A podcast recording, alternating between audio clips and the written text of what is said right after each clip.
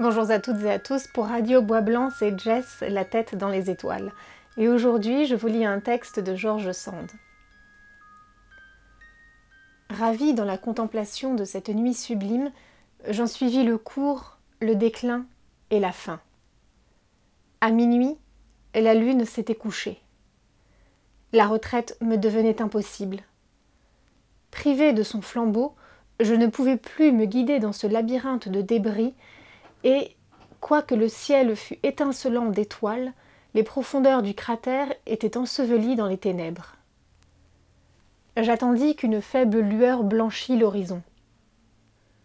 Mais quand elle parut, la terre devint si belle que je ne pus m'arracher au spectacle que chaque instant varié et embellissait sous mes yeux.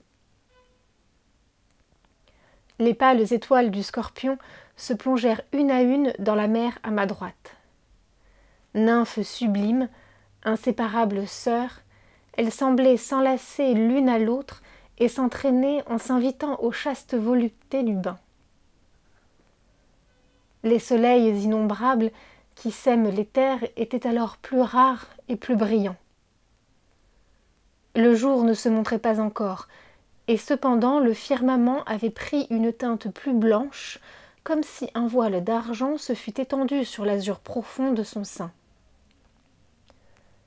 L'air fraîchissait, et l'éclat des astres semblait ranimé par cette brise comme une flamme que le vent agite avant de l'éteindre. L'étoile de la chèvre monta rouge et brillante à ma gauche, au-dessus des grandes forêts, et la voie lactée s'effaça sur ma tête comme une vapeur qui remonte aux cieux. Alors l'empyrée devint comme un dôme qui se détachait obliquement de la terre et l'aube monta, chassant devant elle les étoiles paresseuses. Tandis que le vent de ses ailes les soufflait une à une, celle qui s'obstinait à rester paraissait toujours plus claire et plus belle.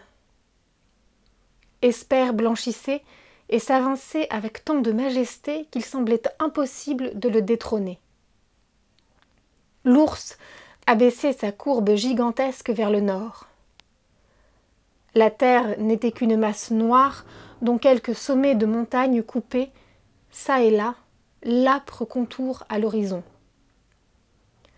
Les lacs et les ruisseaux se montrèrent successivement comme des taches et des lignes sinueuses d'argent mat sur le linceul de la terre. À mesure que l'aurore remplaça l'aube, toutes ces eaux prirent alternativement les reflets changeants de la nacre. Longtemps l'azur, dont les teintes infinies effaçaient la transition du blanc au noir, fut la seule couleur que l'œil put saisir sur la terre et dans les cieux. L'Orient rougit longtemps avant que la couleur et la forme fussent éveillées dans le paysage. Enfin, la forme sortit la première du chaos. Les contours des plans avancés se détachèrent, puis tous les autres successivement jusqu'au plus lointain. Et quand tout le dessin fut appréciable, la couleur s'alluma sur le feuillage, et la végétation passa lentement par toutes les teintes qui lui sont propres, depuis le bleu sombre de la nuit jusqu'au vert étincelant du jour.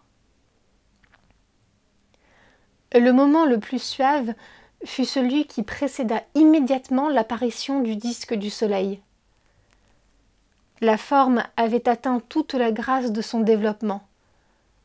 La couleur encore pâle avait un indéfinissable charme. Les rayons montaient comme des flammes derrière de grands rideaux de peupliers qui n'en recevaient rien encore et qui se dessinaient en noir sur cette fournaise. Mais dans la région située entre l'Orient et le Sud, la lumière répandait de préférence ses prestiges toujours croissants. L'oblique clarté se glissait entre chaque zone de coteaux, de forêts et de jardins. Et les masses, éclairées à tous leurs bords, s'enlevaient légères et diaphanes, tandis que leur milieu encore sombre accusait l'épaisseur. Que les arbres étaient beaux ainsi. Quelle délicatesse avaient les sveltes peupliers, quelle rondeur les caroubiers robustes, quelle mollesse les myrtes et les cytises. La verdure n'offrait qu'une teinte uniforme, mais la transparence suppléait à la richesse des tons. De seconde en seconde, l'intensité du rayon pénétrait dans toutes les sinuosités, dans toutes les profondeurs. Derrière chaque rideau de feuillage, un voile semblait tomber, et d'autres rideaux, toujours plus gracieux et plus frais, surgissaient comme par enchantement. Des angles de prairies, des buissons, des massifs d'arbustes, des clairières pleines de mousse et de roseaux se révélaient. Et cependant, dans les fonds des terrains et vers les entrelacements des tiges, il y avait encore de doux mystères, moins profonds que ceux de la nuit, plus chastes que ceux du jour. Derrière les troncs blanchissants des vieux figuiers, ce n'étaient plus les antres des faunes perfides qui s'ouvraient dans les fourrés. C'étaient les pudiques retraites des silencieuses amadriades. Les oiseaux à peine éveillés ne faisaient entendre que des chants rares et timides. La brise cessa. À la plus haute cime des trembles, il n'y avait pas une feuille qui ne fût immobile. Les fleurs, chargées de rosée, retenaient encore leur parfum.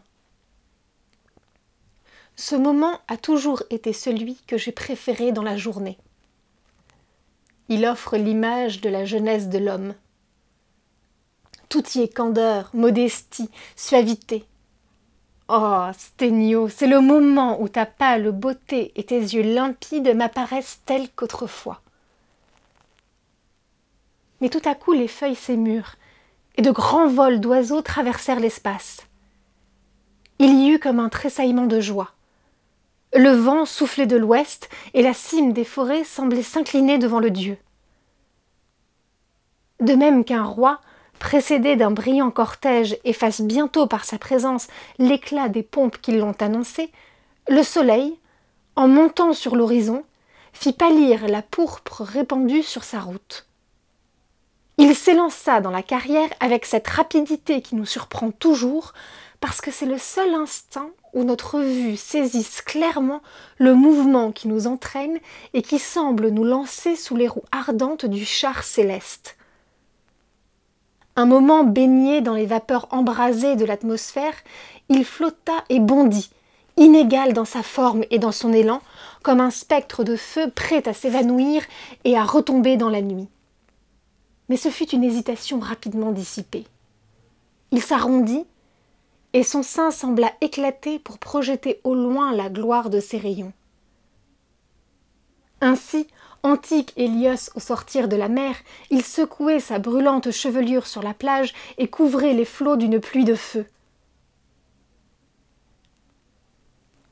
Voilà, c'était un extrait de L'Elia de George Sand, une vraie passionnée d'astronomie à tel point qu'elle a un astéroïde nommé en son honneur, situé dans la ceinture principale d'astéroïdes entre Mars et Jupiter. Je vous retrouve à la prochaine lecture et en attendant n'oubliez pas, même déconfiné, levez les yeux au ciel.